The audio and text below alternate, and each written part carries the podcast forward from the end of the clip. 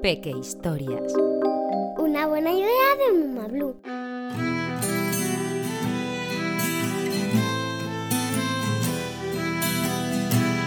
La serpiente blanca, una adaptación del cuento de los hermanos Grimm.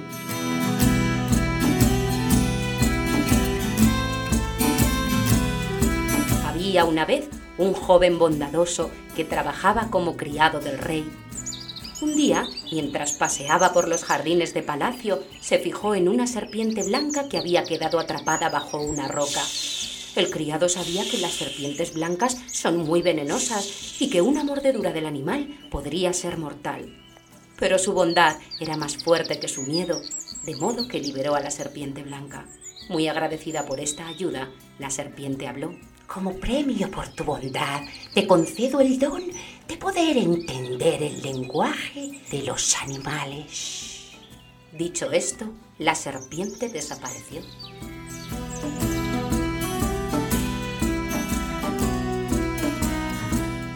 Pasadas unas semanas, el criado se marchó de viaje por orden del rey. Cabalgaba por la ribera de un río cuando escuchó unos lamentos entre unos juncos. Se bajó del caballo y observó que tres pececillos habían quedado atrapados entre las cañas. El criado se sumergió en el río para liberarlos. Coleteando de alegría, mientras se alejaban río abajo, los peces le gritaron. Nos acordaremos de que nos salvaste la vida. Algún día te devolveremos el favor. El criado continuó su viaje cuando de pronto escuchó una voz proveniente de la tierra del camino. Era el rey de las hormigas quien se lamentaba de que el caballo a su paso iba pisoteando a sus súbditos. Cuando el criado lo escuchó, desvió su caballo salvando a las hormigas. Nos acordaremos y te lo pagaremos, le prometió el rey de las hormigas. Más adelante en el camino, el criado encontró cinco polluelos de cuervo que se habían caído del nido oyó que se lamentaban entre ellos de que, al no saber volar, morirían de hambre por no poder conseguir comida. El criado se acercó a ellos y les ofreció la mitad de sus provisiones. Nos acordaremos y te recompensaremos, dijeron los cuervos.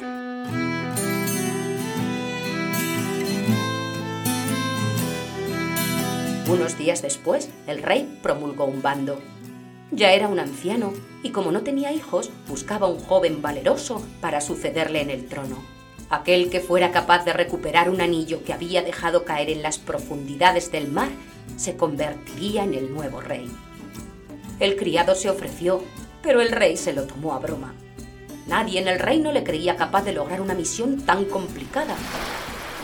Aquella tarde frente a la playa, el criado se dio cuenta de que recuperar el anillo iba a ser imposible. Cuando estaba a punto de darse por vencido, reconoció a los tres peces que había salvado días atrás. Uno de ellos llevaba el anillo en la boca y lo depositó en la orilla. El criado corrió a llevárselo al rey, pero éste no estaba dispuesto a permitir que su sucesor fuera un vulgar criado, así que le dijo que debería superar una prueba más. Entonces el rey esparció entre la hierba del jardín diez sacos repletos de trigo. Mañana, antes de que salga el sol, debes haberlo recogido todo sin que falte un solo grano. El joven se dio por vencido al ver aquel desparrame y se durmió con la certeza de que nunca sería rey. Pero con los primeros rayos del sol, los sacos se encontraban completamente llenos sin que faltara ni un solo grano de trigo.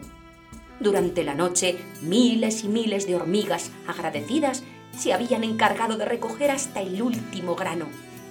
Pero el rey tampoco se conformó y puso al criado una última prueba, ir en busca de una manzana de oro del árbol de la vida. El criado se puso en camino. Durante semanas recorrió todos los rincones del reino sin lograr su misión. Un día dándose por vencido, se tumbó a descansar a la sombra de un árbol. De pronto una manzana de oro le cayó en las manos. El criado levantó la cabeza y vio a los cuervos. Somos aquellos cuervos que salvaste de morir de hambre. Cuando nos enteramos de tu misión, volamos hasta los confines del mundo para encontrar el árbol de la vida. y traerte su dorada fruta. Loco de contento, el criado puso rumbo a palacio para entregar la manzana de oro. El rey, al ver que el criado había logrado cumplir una misión tan difícil, se sintió finalmente orgulloso de él. Mi reino no podría tener mejor rey que tú. Eres valiente y cumples lo prometido. Yo te nombro mi heredero. Mis súbditos quedarán en las mejores manos. Y así fue como el criado, gracias a su bondad y compasión, se convirtió en el mejor rey que tuvo jamás un reino. Te gustará saber que... El cuento que acabas de escuchar se titula La serpiente blanca y fue recogido de la tradición oral y puesto por escrito por los hermanos Grimm. Al principio, antes de que la gente tuviera acceso a la lectura y a los libros, los cuentos se transmitían por el boca a boca. Es decir, que los padres se los contaban a los hijos, de manera que solo se recopilaban en la memoria de la gente. En el siglo XIX, dos hermanos alemanes decidieron recoger cuentos populares y ponerlos por escrito en un libro, con la intención de que nunca se perdieran. Fue un gran acierto. Dos siglos después, muchos de los cuentos que recopilaron los hermanos Grimm siguen siendo muy conocidos. Se han traducido a más de 100 idiomas y muchos se han adaptado al cine. Entre los cuentos más famosos de los hermanos Grimm están La Cenicienta, Hansel y Gretel, Rapunzel, Rumpelstiltskin, La Bella Durmiente o Blancanieves. ¿Cuál es tu favorito? Una buena idea de Muma Blue.